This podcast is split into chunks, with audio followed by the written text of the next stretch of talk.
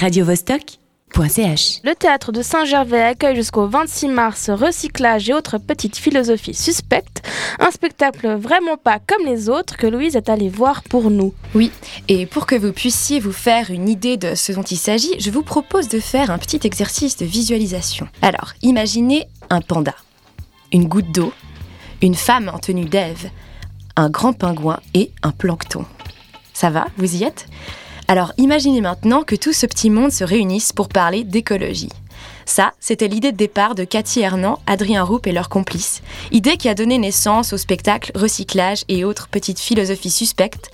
Un spectacle où tout, je dis bien tout, a été récupéré à gauche à droite. Des lumières à la musique en passant par les costumes et surtout le script en lui-même. L'histoire? Ben, c'est qu'il n'y en a pas, ou plutôt qu'il y en a plein.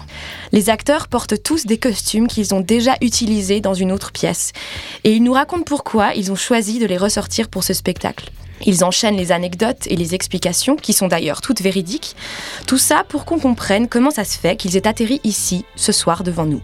Vous l'aurez donc compris, ici on ne se contente pas de recycler des décors ou des costumes, on récupère carrément des bouts de vie, d'aventure, des textes oubliés ou jamais joués, pour leur donner une nouvelle existence le temps du spectacle.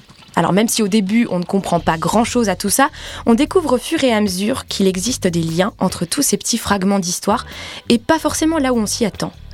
Quand le pingouin nous raconte ses déboires avec le service civil, la goutte d'eau renchérit sur ses propres aventures au Brésil où elle essayait de sensibiliser les populations locales à la protection des fleuves.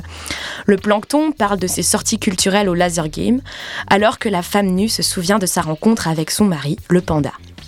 Le tout entrecoupé de musique, de chorégraphie, de scènes mimées, bref, un joyeux bordel qui oscille sans arrêt entre le stand-up, le sketch et la performance.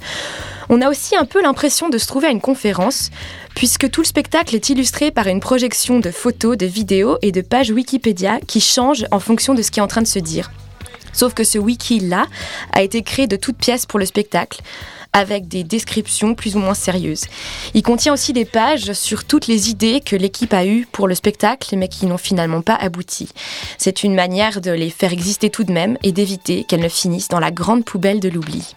Bon, métaphore foireuse à part, on peut donc dire que les auteurs réussissent un coup de maître avec ce spectacle puisqu'ils parviennent sur toute la ligne à faire du neuf avec du vieux. Et loin de sentir le réchauffer, le résultat est un objet théâtral certes non identifiable, mais bourré d'humour et surtout de poésie. C'est fou comme toutes ces histoires vraies, quand on les laisse se mélanger et se répondre, peuvent nous emmener beaucoup plus loin et donner un résultat autrement plus perché que n'importe quelle fiction, même très bien écrite. À partir de là, on peut s'interroger sur la nécessité de devoir sans arrêt créer de nouveaux spectacles avec de nouveaux costumes et de nouveaux décors. Finalement, on se rend compte que le domaine de l'art est aussi touché par le problème de la surconsommation et que tout ça, ben, ça produit aussi des déchets. Or, comme le dit très justement le pingouin en citant je ne sais plus qui, le théâtre est né le jour où quelqu'un s'est mis devant les autres pour leur raconter des histoires. À partir de là, on comprend que tout devient possible et que n'importe quelle histoire, même si elle paraît insignifiante, peut servir de matière à la création. Je vous laisse méditer là-dessus.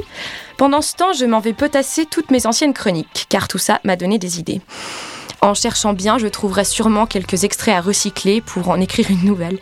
Le résultat n'aura sûrement pas beaucoup de sens, mais finalement, comme quand on jette sa bouteille dans la bonne poubelle, c'est le geste qui compte, non? Radiovostok.ch